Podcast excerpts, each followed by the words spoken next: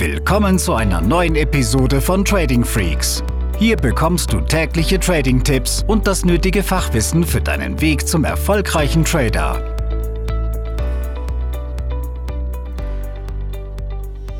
Hi, hier ist Tim von Trading Freaks und in dieser Folge möchte ich mit dir über die sechs wichtigsten Orderarten im Trading sprechen.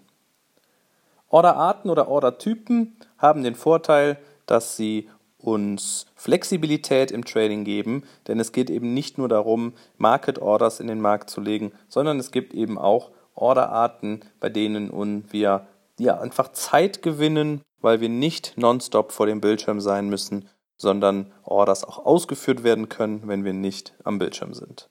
Und so habe ich die erste der sechs Orderarten eigentlich gerade schon vorgestellt. Es ist die klassische Market Order. Bei einer Market Order gehen wir direkt in den Markt ohne einen bestimmten Preis abzuwarten. Diese Order kann also für den Kauf billigst oder für den Verkauf bestens angewendet werden. Wenn wir die Order aufgeben, wird diese zum nächst gehandelten Kurs ausgeführt. Wenn du mit einer Software wie dem MetaTrader handelst, dann siehst du dort eben den Buy- oder den Sell-Button und wenn du auf diese blauen oder roten Knöpfe drückst, dann wird deine Order direkt an den Broker gegeben und ausgeführt zum nächst gehandelten Kurs.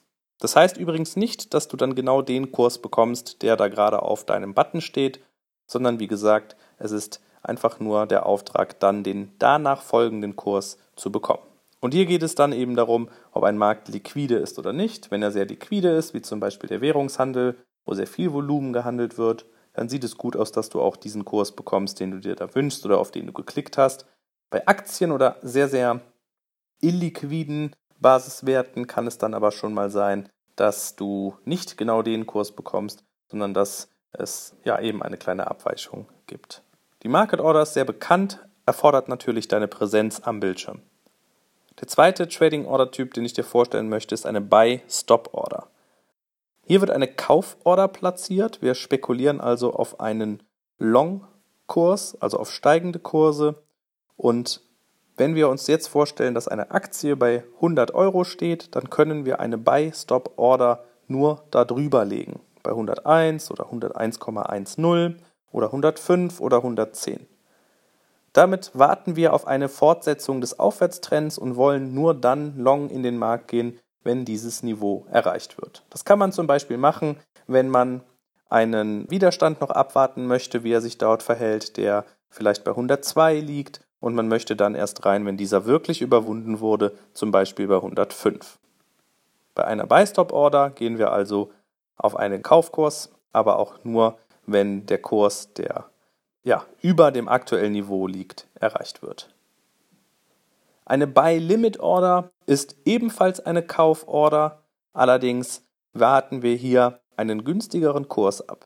Wir gehen wieder davon aus, dass die unsere betrachtete Aktie bei 100 liegt wir gehen dann bei 90 mit dieser Buy Limit Order in den Markt. Wenn der Kurs also von 100 auf 90 fällt, wird unsere Order ausgeführt. Steigt er von 100 aber direkt weiter, ja, dann bleibt unsere Order unberührt im Markt liegen.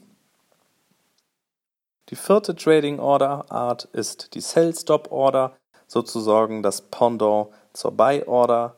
Bei der Sell Stop Order wollen wir Short gehen, also wir setzen auf fallende Kurse und wenn unsere Aktie wieder bei 100 steht, dann wählen wir eine Sell-Stop-Order zum Beispiel auch bei 90, wollen dann aber nicht long gehen, sondern eben short und spekulieren auf einen weiter fallenden Kurs.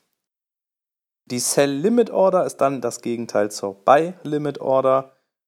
Hier geht es darum, dass wir nochmal einen Hochlauf einer Aktie oder eines anderen, Inde äh, eines anderen Basiswertes abwarten, um dann zu einem günstigeren Kurs short handeln zu können.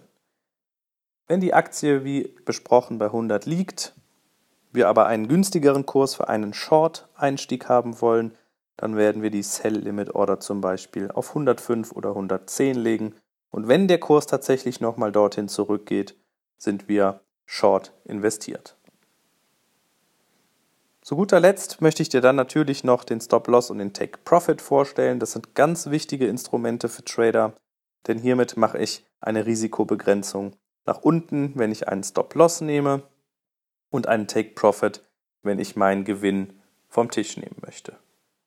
Speziell Trader, die sich im Swing-Trading bewegen, können nicht immer am PC sein und haben dann natürlich die Möglichkeit, während ihrer Abwesenheit vor den Charts erstmal ein vernünftiges Risikomanagement anzuwenden, denn ich weiß nie, ob der Kurs in den nächsten Minuten vielleicht auch mal richtig schlecht gegen mich läuft und damit mein Risiko nicht zu groß wird, kann ich mit dem Stop-Loss meine Verluste begrenzen. Der Take Profit sieht dann eben so aus, dass ich auch ja, einen Gewinn einbuchen kann, wenn ein bestimmtes Niveau erreicht ist und muss dafür eben auch nicht am Bildschirm sein. Denn einmal im, beim, beim Broker oder in meiner Software hinterlegt, wird der Kurs, wenn er erreicht wird, ausgeführt und meine Position glattgestellt. Damit hast du die sechs wichtigsten Orderarten ja, vorgestellt bekommen. Ein Blogbeitrag dazu findest du auch auf unserer Seite tradingfreaks.com. Diese Episode ist zu Ende. Abonniere diesen Kanal für noch mehr Trading-Tipps und schau vorbei auf tradingfreaks.com.